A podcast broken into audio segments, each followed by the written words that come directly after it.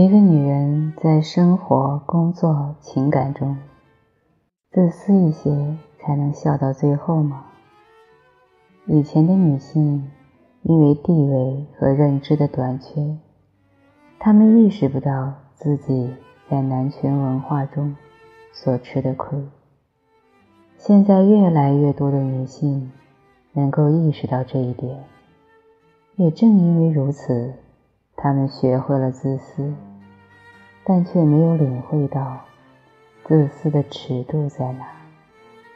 在社交网络上以及朋友圈，随处可见女性说：“女人还是要自私一点，多看钱看事，少感情用事，免得竹篮子打水一场空。”这样的女性吃不到自私的红利。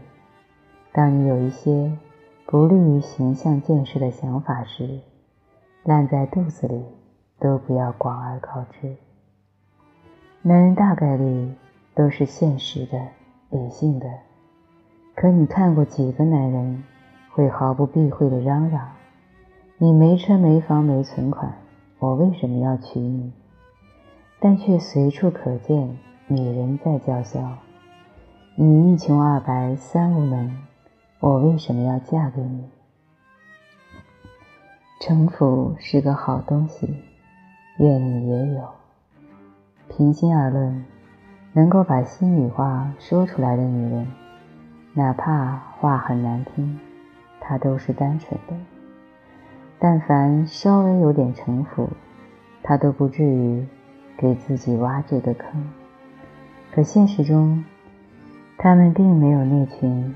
让人摸不透、看不穿的女人，那么吃香，甚至因为毫无城府的你们当了先锋，先冲出去与男人正面叫嚣，那群心思深的女人只会跟在你们屁股后面捡好处，后者是真正做到了物尽其用。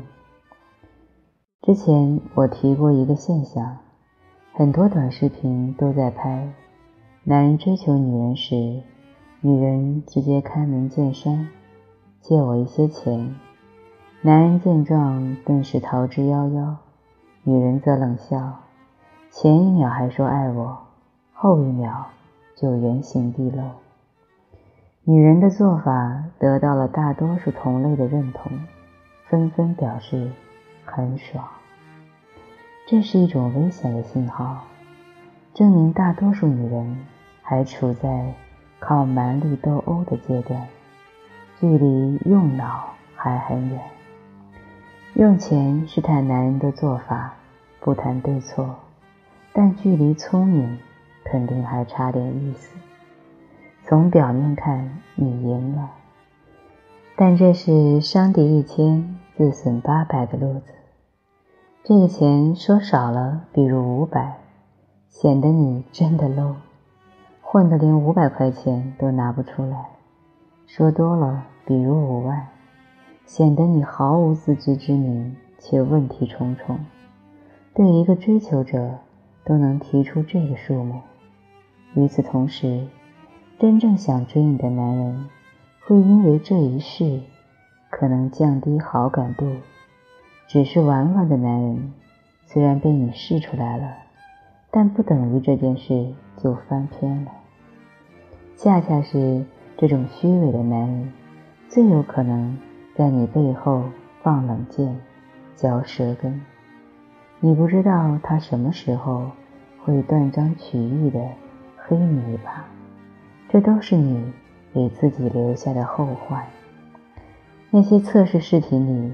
少不了有一些戏剧色彩，但你结合现实生活来看，这种方式真靠谱吗？有些男性追求者的确一目了然的虚伪，你真要 diss 对方，也不应该用可能会留下把柄的方式。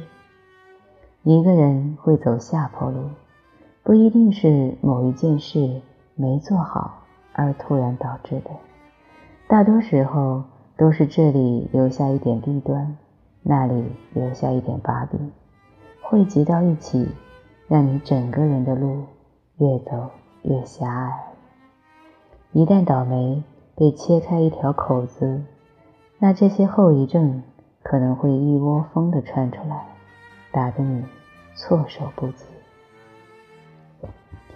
恕我直言，女人需要的不是逞匹夫之勇的姿态，而是要有螳螂捕蝉，黄雀在后，你做初一，我才做十五的大局观。某些女人在各个领域都被别人占便宜，她们总结自己属于付出型人格，所以总是吃亏。不要把任何交换不对等的关系都推到付出型人格的头上。我可以肯定的说，我也是付出型人格。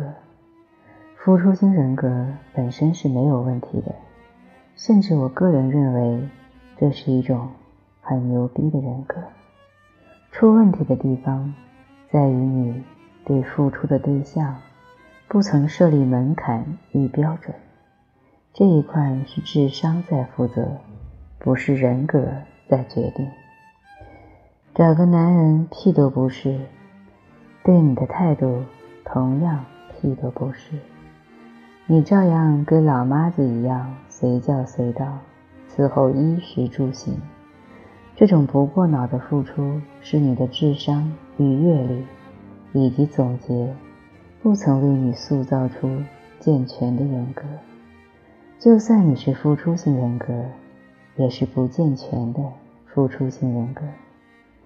说到这里，我在想，要不要捅破这层窗户纸？对于那些在不平等关系里大面积付出而没有得到回馈的人，或许付出型人格只是他们无能为力拿到对等回报，找了一个说服自己。意难平的理由而已。装睡的人生态度，在某些时候也算一种智慧。可什么时候该装，什么时候不该装，应该有个标准。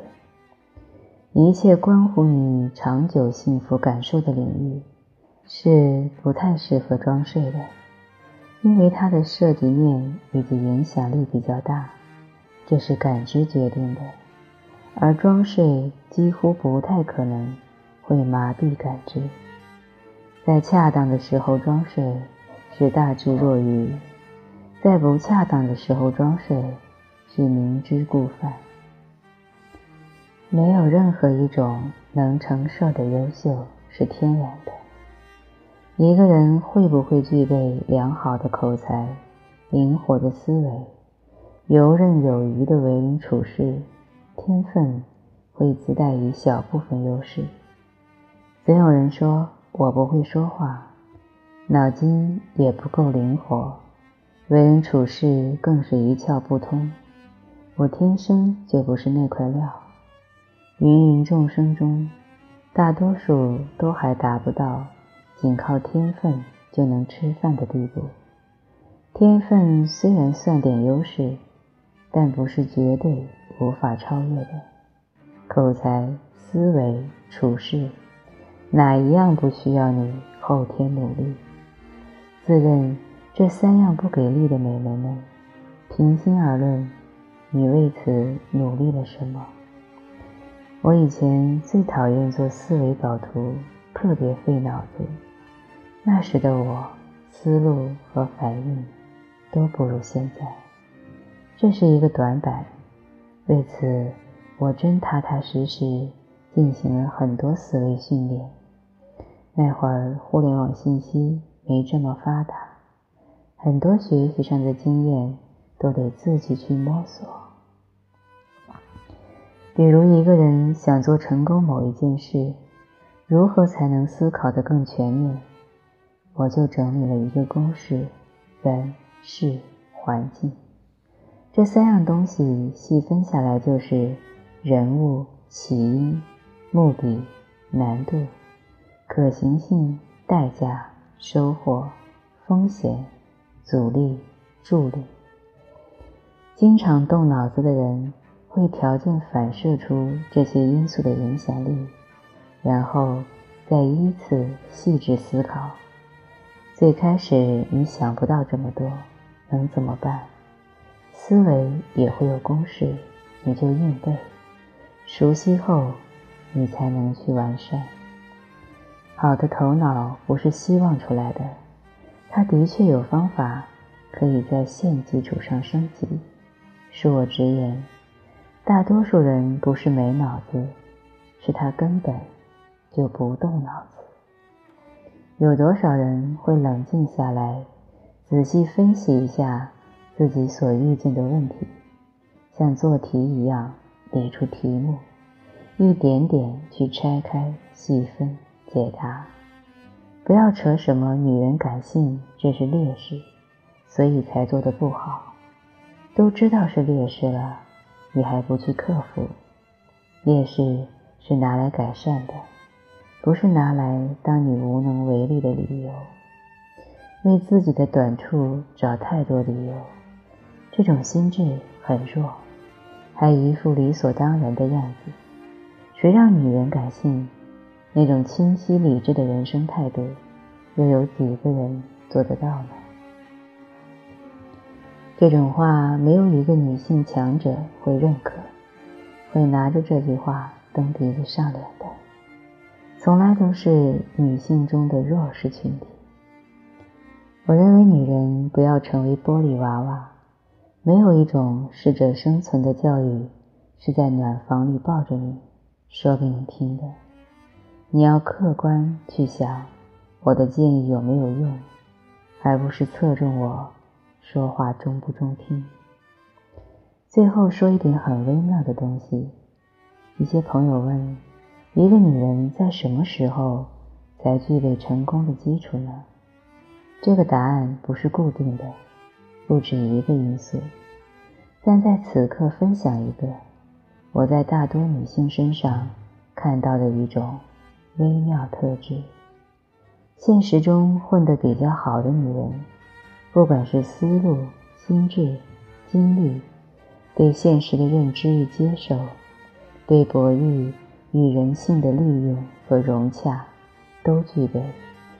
你很难在她们身上听到一些非常天真，或者说反现实、反人性的东西。他们可能有过糟糕的经历，比如创业和情感上的失败、挫折之后重新出发时，像变了一个人，更爱钱爱名，当然也更爱男人，但不会如从前那般去傻爱，对人心有了防范，对感情有了权衡，对物质有了欲望。之前我一直想不到一个我喜欢的词去形容这种变化，琢磨了许久，觉得“黑化”二字 让我很有感觉。黑化，多数人认为是变坏的意思，但我在此处用这个词，意思不太一样。此刻的黑化是一种经历现实挫折。见过人性吊诡后的洗礼，黑化后的女人跟不黑化的女人质感截然不同。我经常对男性朋友说：“你惹谁都不要去惹黑化后的女人。”不能说每个成功的女人都是黑化的产物，只是提出我在一些成功女性身上看到过这种特质。所以啊，换个角度看你遭遇过的挫折，没准哪天你是否能半只脚踏入成功的范畴，他能系上一根呢？我很喜欢自己的性别，也为自己是一个女性而自豪。因此，我主观上的确不太喜欢弱化女性的言辞。每当有些女人说男人更如何如何，所以女人斗不过时，我都面无表情。王侯将相应有种乎？没有哪种性别生来就得天独厚、稳占鳌头，都是高等生物。我不认为女人不能与男人并驾齐驱。以后那些不给女人长脸的丧气话，咱们还是少说为妙。